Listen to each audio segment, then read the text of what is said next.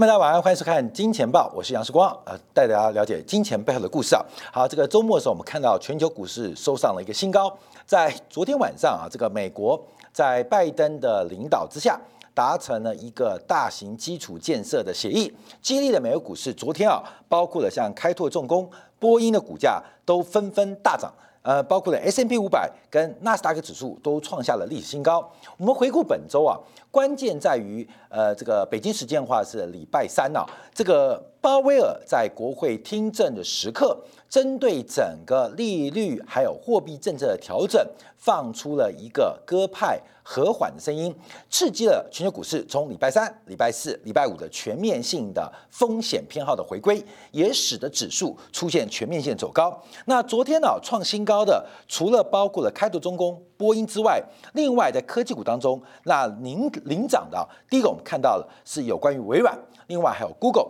分别也准备或已经创下历史新高。那科技股当中，苹果跟亚马逊。则是走低跟压回到，所以我们看到市场上也在做分化的局面，所以我们今天要持续观察美联储的官员怎么做讲话。这个礼拜总共有美国啊十八位的美联储官员，十二位发表谈话。但我们刚提到了关键转折是美东时间的礼拜二，北京时间礼拜三的凌晨啊，鲍威尔的讲话。除了货币政策啊给市场带出了一个安慰剂之外，更重要是昨天晚上大基建的发展，拜登不断的让步。撮使撮合了这个民主党跟共和党的旗舰，在昨天晚上，在十一位共和党参议员跟十位民主党参议员的支持之下，通过了基础设施的框架协议。所以，我们看到，在拜登从原来的巨大规模接近两兆、二点三兆，当时竞选提出的一个方案，不断的收缩，不断收缩，最后啊，这个金额大幅的压减。呃，达成了一个为为期八年的一点二兆的框架。那另外新支出规模是压缩到了五千七百九十亿美金，也就是拜登啊是大幅让步，为了争取在目前民主党在参众两院虽然具备多数，仍然希望。共和党能够参与跟支持的前提跟要求之下，然后做大幅的一个退让啊。那在这个变化当中，除了五千七百九十亿额外的新增支出之外，在跟共和党的协议当中，并没有谈到加税的方案。这个动作啊，使得民主党的内部，尤其民主党的这个参议院的领袖苏莫大表不满，说在这个社会救济跟加税议题、社会公平没有达成之间啊，这个拜登对共和党的让步他是不能接受的。可至少我们看到，目前在参众两院当中，共和党对于拜登的方案可能没有太大反弹的意见，这刺激了昨天晚上美国很多的基础建设的。板块跟产业出现大幅度的走高，所以从原来的二点三兆美金降到五月初的一点七兆美金，最后达成的是一点二兆美金。那这一点二兆就属于共和党的胜利啊，因为共和党初期规模是三千亿美金，后来来到了五千亿美金，在五月初，呃，共和党的方案是来到了九千亿美金，所以这个金额基本上是大幅的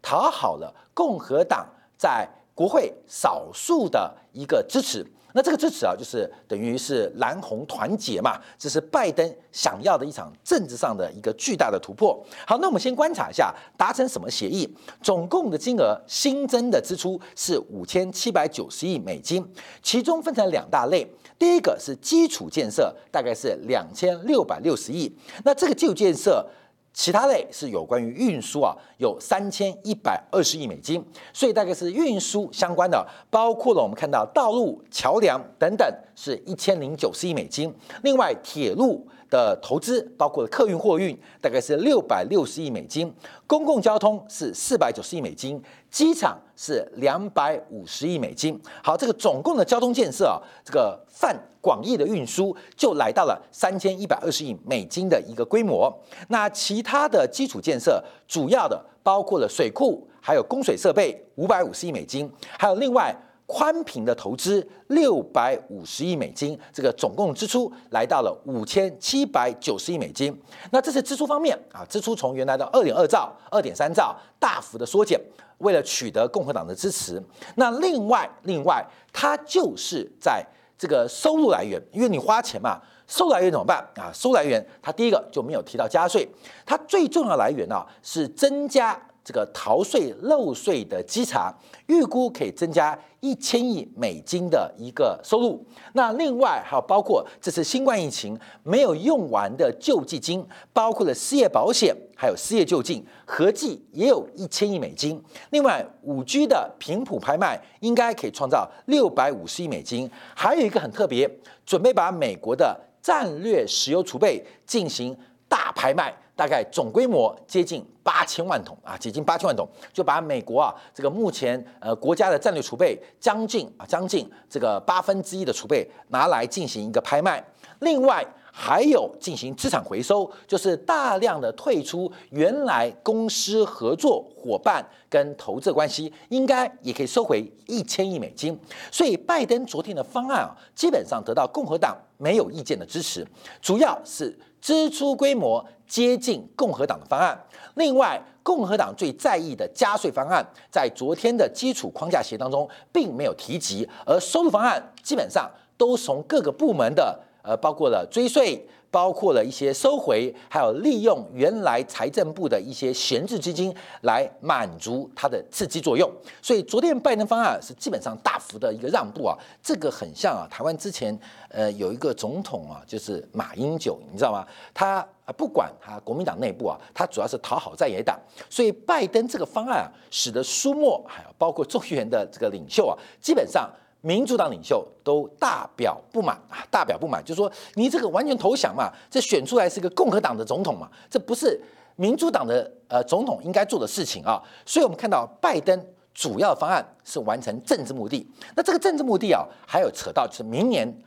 二零二二年的其中选举，因为目前观察整个的方案在简单表决已经在新冠的紧急救济的一个财政方案用过之后，那假如没有共和党支持，那又没有简单表决的一个呃这个特殊权利行使的话，那恐怕等到十月份以后。那拜登不想等那么久，所以拜登提早妥协。另外，美国的债务上限即将在八月份。开始要面临一个抉择跟讨论的一个时间点，所以拜登想快速呃闯过这几个关卡，希望包括政府关门，包括新基础建设的预算，在他第一任第一年的任内能够通过。那中期的打算是希望在明年的其中选举能够扩大民主党在目前的一个优势，因为啊这个二零二二年的选举很特别，这是二零二零人口普查之后。对于各区席次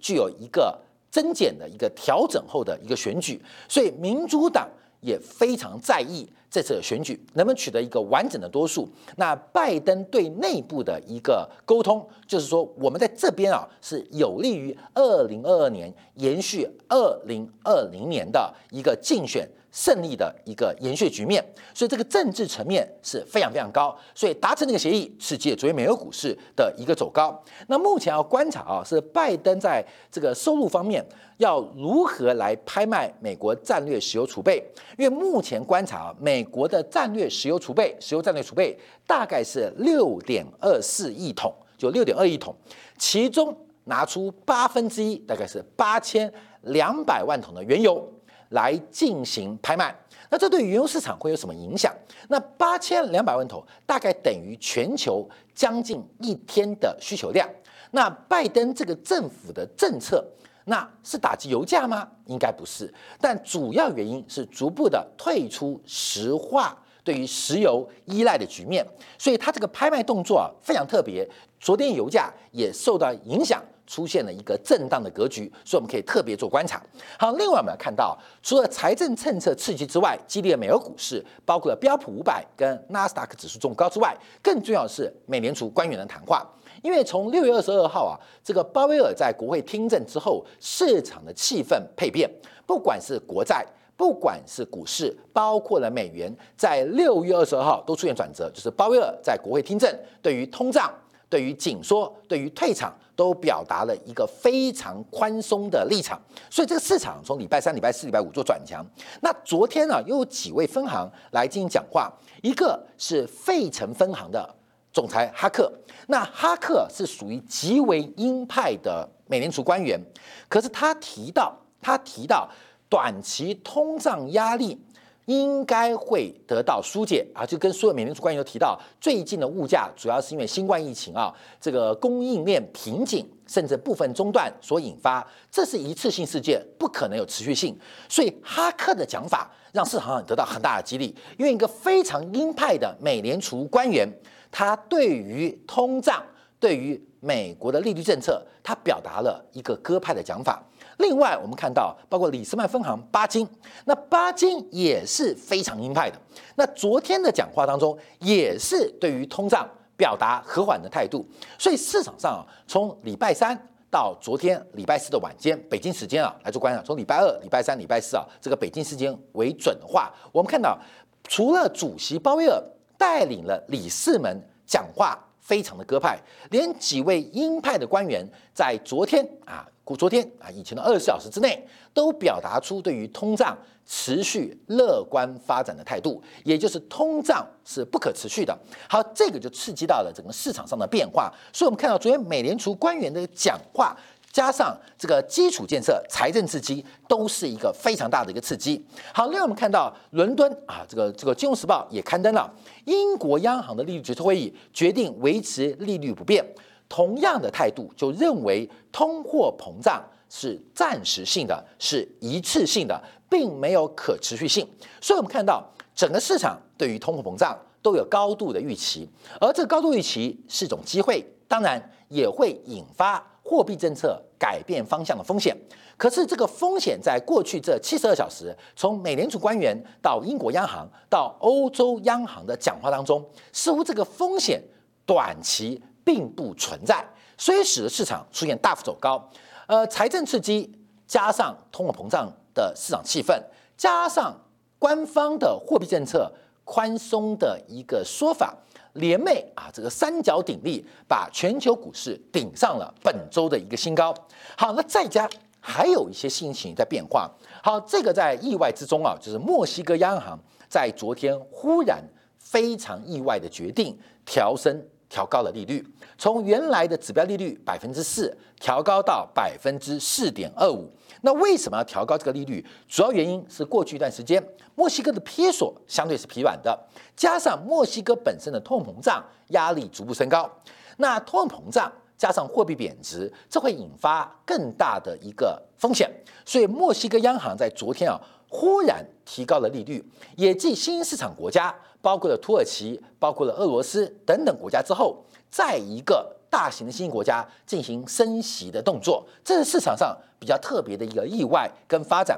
为了留住资本，那抑制可能出现的通胀预期，还有抵抗汇率转弱走贬的压力，墨西哥央行出现了升息动作。所以，我们看到西方国家从欧洲、日本、英国到美国，都表达了非常。宽松跟不升息的一个资讯讯息的传达，可是新兴国家是联袂的在做升息的发展。好，那这个变化怎么观察呢？昨天公布了几个重要的美国经济数据，包括了就业数据，还有包括了订单数据，表现都不太好。那这个表现不太好，似乎又进一步的绑架了。美联储可能的紧缩声音。好，我们看一下，昨天公布的是美国首次申请失业救济金的人数，已经连续，已经连续，应该是第三周啊，是站在四十万人之上，就是美国的首次申请失业救济金人数仍然维持在四十万人以上。当然，我们不要讲去年的时候啊，这个异常的情况。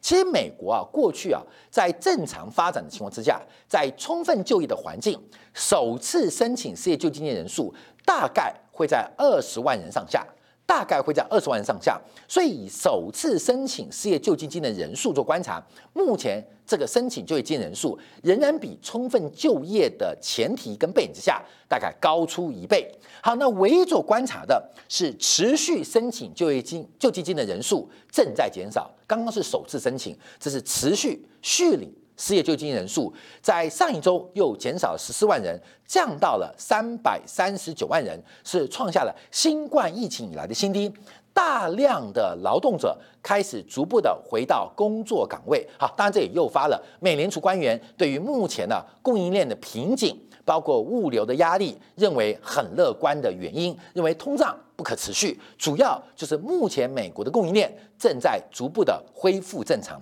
那更重要的原因啊，是有将近美国过半的州，就是共和党执政的州，从六月十二号开始停止发放额外的失业。救济跟补助，那到七月十九号，有二十六个州，那大多数是共和党执政，将会完全取消因为新冠疫情是额外发放的失业跟社会救济，所以额外发放的，所以使得大量劳动者开始逐步的回来工作，回来工作。好，这也是诱发啊，为什么美国官员认为通货膨胀？不会发生。其实我们在《金钱报》一直跟大家提醒啊，美国要出现恶性通胀的可能性非常非常的低，除非啊，因为上次恶性通胀主要是美国脱离金本位嘛，所以这个从金属本位到信用本位，这是一个货币定锚的改变。所以才出现了一个巨大的物价的调整，因为物价基础于是货币的定锚，货币定锚改变，当然物价就会出现巨大的波动。那美国要出现巨大的通货膨胀，那最重要观察，美国本身是个消费国家，而且大量依赖外部市场的进口，就是外部供给。一九七零年代。引发美国恶性通胀，我们都知道是石油危机，也就是外部供给出了乱子，才引发美国消费出现螺旋膨胀。而且当时的石油危机，这种中东的军事冲突跟战争风险，还有托拉斯的操作，基本上持续性很强。可现在我们注意到，美国的通胀基本上是决定于中国的出口，只要中美的贸易。不会出现完全脱钩的发展，那美国就没有长期通胀的压力。虽然工资不断的在走高，可是这个工资走高会有极限性。等一下，我们给大家来做个说明啊。我们再看到耐久材订单，这个耐久材订单昨天公布之后，表现啊，基本上表现是低于市场预期的。虽然五月份的耐久材订单是创下一月份以来。最强的月增率，可是要扣掉其中几个项目啊，观众可以做留意。好，观众我们就要看到其中几个项目啊，我们再回来讲这个数据啊。好，第一个我们看到这个耐久材订单以月增率做观察，月年增率是非常惊人的。因为去年这个耐久材订单最低谷是四月份，就是新冠疫情爆发最严重时刻。美国的新冠疫情订单是这个耐久订单从二月开始起跌，三月崩盘，四月降低点，五月微幅的反弹，六月起涨啊。基本上美国的耐久订单是这个变。化，所以现有积极效益。假如用年增率角度，可能并不清楚，我们就用月增率观察。三月份耐久材订单是较二月份增长了百分之一点三，四月份不如预期，是下跌了零点八。五月份在四月份不如预期的前提之下，是上涨了。是增加了二点三 percent。好，所以关面我们可以看到五月份的耐久材订单是反弹的，可这个数据啊，基本上是低于预期，低于预期的是预期是百分之二点八。那我们把细项做观察，关面可以关注到这个主要的耐久材订单，因为耐久材订单基本上对于消费者来讲是一个非常重要，观察消费者是一个非常重要指标。什么叫耐久材？像就是可以重复使用，而且这个使用寿命。达到一定期限之上，所以譬如像汽车、像家里的电视、电冰箱、像手机啊、像这个呃这个电脑啊，基本上就属于耐久材。像食品啊，就属于一次性消费，而且不能保存的，它就不是耐久材。那耐久材通常会跟这个消费者或是国民或居民的。恒常所得跟所得预期跟财富效益是高度正相关的，所以从耐久材订单可以更切切实实的反映美国消费者的态度。好，五月份的数据不错哦，可这个数据拆开做观察，我们看到几个项目出现压回啊。第一个是目前关注的是包括了电子跟电脑的项目正在快速的下滑。我们在过去几天，不管在金钱报跟今年都提到，你可以看到。这个 overbooking 的效应跟这个过度消费的变化，像台北股市今天大涨，台北股市今天走高。那除了人气追踪的钢铁行业之外，我们看到不管是主机板还是 IC 载板，基本上像半导体晶片、像这个显示器，股价都不涨反跌，慢慢的就如我们预期啊，这个视光我们金钱豹我们比较早追踪啊，其实目前整个库存积压，还有今年旺季不旺的可能性，正在传导到整个供应链上面的股价。所以昨天晚上我们看到，包括苹果股价是下跌的，美国科技股是创新高，可是第一大全职股苹果是下跌的。另外，大家可能注意到这个亚马逊的会员日。基本上销售的成绩是非常非常的低迷啊，所以亚马逊也非常低调。所以昨天在美国股市纳斯达克创新高之下，第三大全指股亚马逊也是收黑跟走跌的。第一大跟第三大都是走跌的，那第二跟第四分别是微软跟 Google 是走高的。当然，美国股市昨天走高啊，科技走高。第一个还有特斯拉的转强，还有包括莫德纳股价创下新高，就做疫苗的莫德纳。你关键其实打什么疫苗，你看股价就知道了嘛。关明懂吗？是买是打呃辉瑞的，还是打交生的？嗯，A Z 疫苗还是打莫德纳的？你看股价就知道，你知道吗？那莫德纳创下新高，那哪个疫苗比较好？哪个疫苗比较差？那基本上答案就很清楚了，因为为什么疫苗你也不懂，我也不懂，关没有？可是懂的人会知道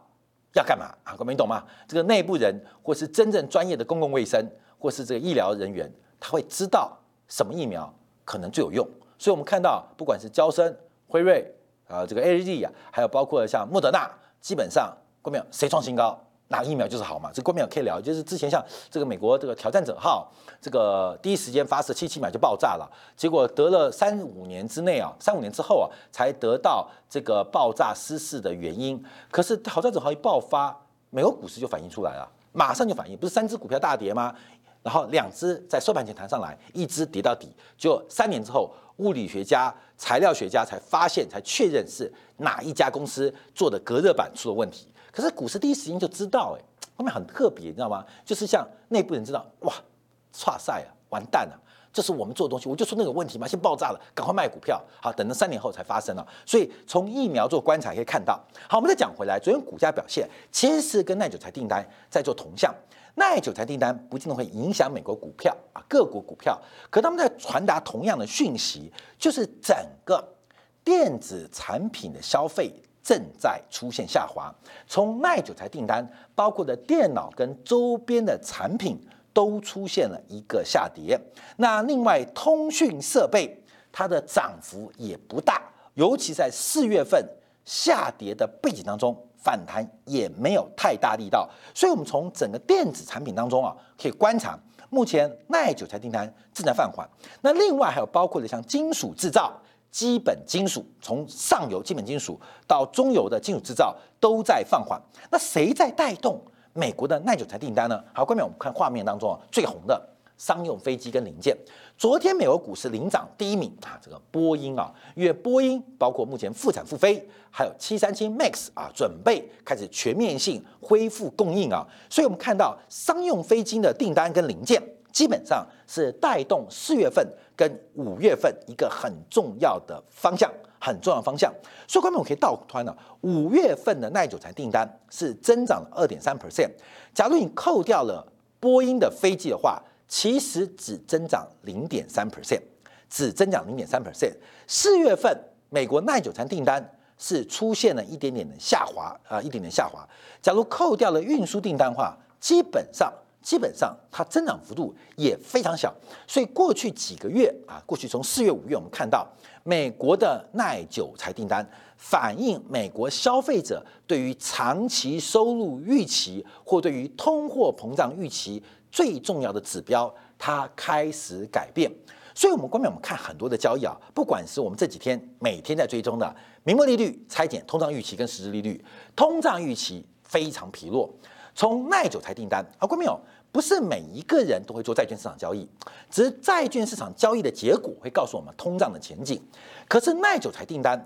反映的就是真真切切一般普罗老百姓消费者对于通货膨胀前景的消费。关明，你知道这个汽车会越来越贵，那你就会现在买汽车嘛？假如你知道电视会越来越涨，本来就要买，那就会先买。假如你认为手机会越来越贵，本来就要买。你就会先买。我们你懂意思吗？所以从耐久材订单本身就可以看到，消费者不是金融交易员哦，对于通货膨胀的一个预期，所以也难怪美联储的官员对于通货膨胀都不太担心啊，对于通膨胀都不太担心。虽然投行都在喊通胀交易，可是美联储官员跟官没有，我们来自己看嘛，不要听同行讲。不管是名目利率的拆解、实质利率跟通胀预期关系，还有从耐久材订单，我们都看到目前美国的通胀其这个高峰即将缓步做结束变化。好，关众朋我们再给你看看更多的数据啊。所以目前我们看到，从年增率单月去年是低点，可是目前整个美国耐久材订单是下滑的。好，关众是缺料吗？我们今天提供的数据给大家啊，这个库存不足到底哪边库存不足？我们这段时间很多人哪知道是美国的这个销售跟库存，就库存销售比基本上是创下新低，对不对？哦，这数据只对了三分之一哦。我们把这个数据是从二零一五年到现在跟大家做个图表来进行展现，让大家了解到美国到底是库存不足还是库存回补太多。好，后面我们看到，大家看到的现在的库存销售比创下历史新低啊，所以美国还在补库存呢，疯狂补库存。哎，这是真的。从零售商的角度，零售商所公布的库存跟目前配合的商业销售啊，这个分母大家都一样了，库存要分上游、中游、下游。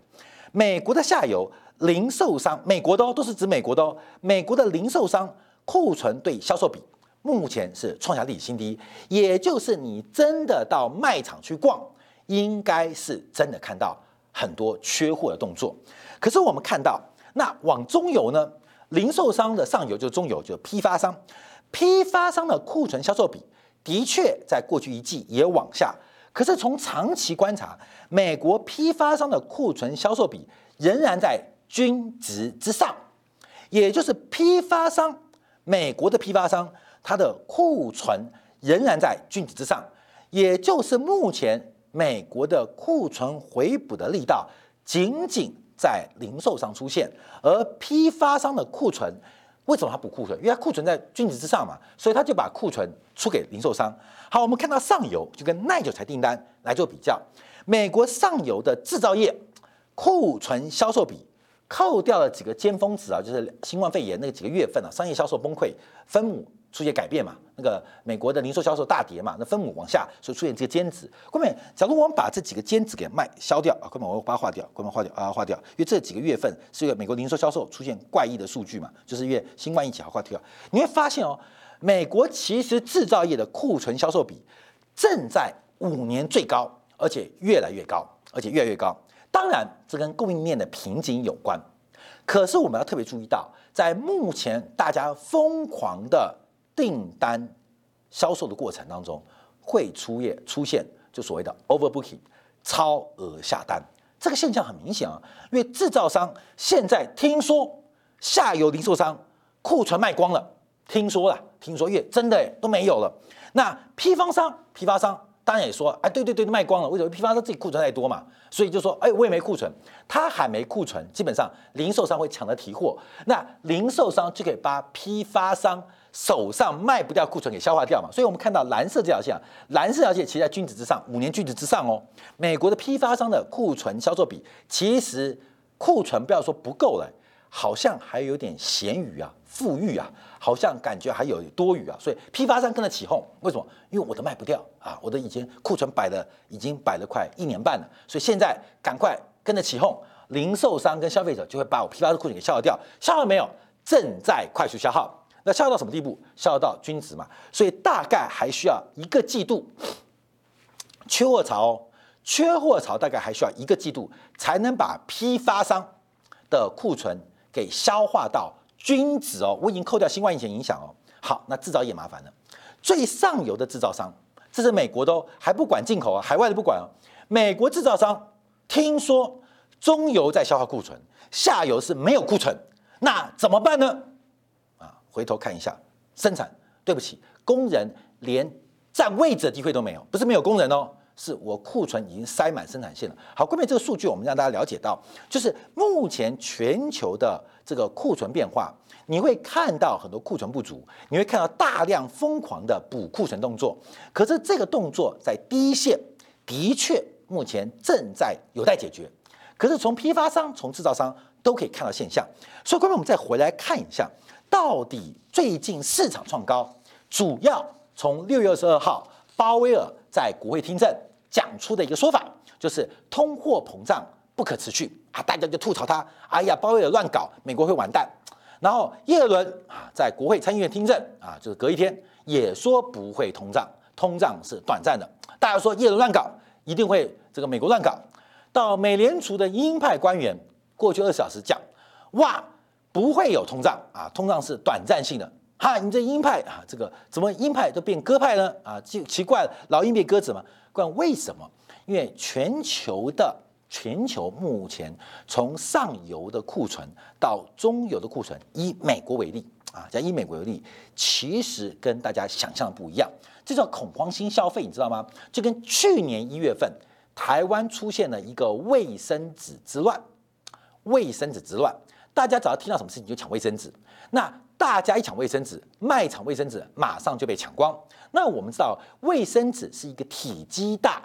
但总价低的商品，所以对于卖场来讲，它通常不会囤积太多卫生纸。为什么？因为它占空间嘛。那一条台币来讲，一百块顶天，那我堆满了也卖不到几万块钱，那又占空间。所以卫生纸在零售商的库存本就不够。好，消费者去抢零售、去抢库、抢卫生纸之后，零售商。整个货架都空的，都空的，因为本来就摆不多嘛，因为体积大，总价小，那消费者就觉得恐慌，我们就要赶快抢卫生纸，到处收购卫生纸，到处抢购卫生纸。去年一月不就卫生纸之乱吗？卫生纸之乱吗？那可是呢，不是没有卫生纸，是批发商的货还没送到。那你更不要讲制造商，制造商满手的纸浆，随时可以无限量供应的卫生纸，只在。仓库里面只在生产线上。好，各位朋友，这就是我们讲的行为这个财务啊，这个行为行为金融学啊。所以目前这种恐慌性的消费，在今年第一季从美国发动之后，后面对于经济的发展跟影响会如何来吞噬经济？我们从上周来分析过美国的零售销售，在看到最新数据，我们提不断的跟大家提到，今年的第三季。恐怕会从旺季不忘开始。我们再从昨天的利率拆解来做观察。好，从礼拜六月二十二号哦，这个当时啊，鲍威尔讲话之后，把实质利率重重踹了一脚，是我们五月十九号以来关注这个利率拆解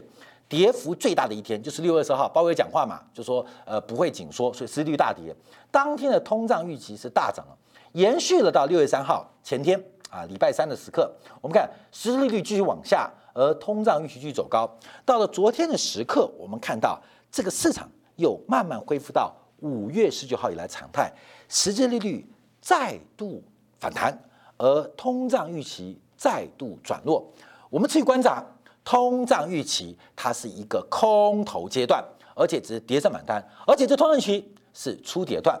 实质利率正在反弹跟回升，涨多做拉回，它不仅是一个。这个反弹，而是一个初升段，分享给大家。好，休息一下，见广告，我们就要回来观察啊，这个美国的劳动市场到底有什么样的变化？美国的物价膨胀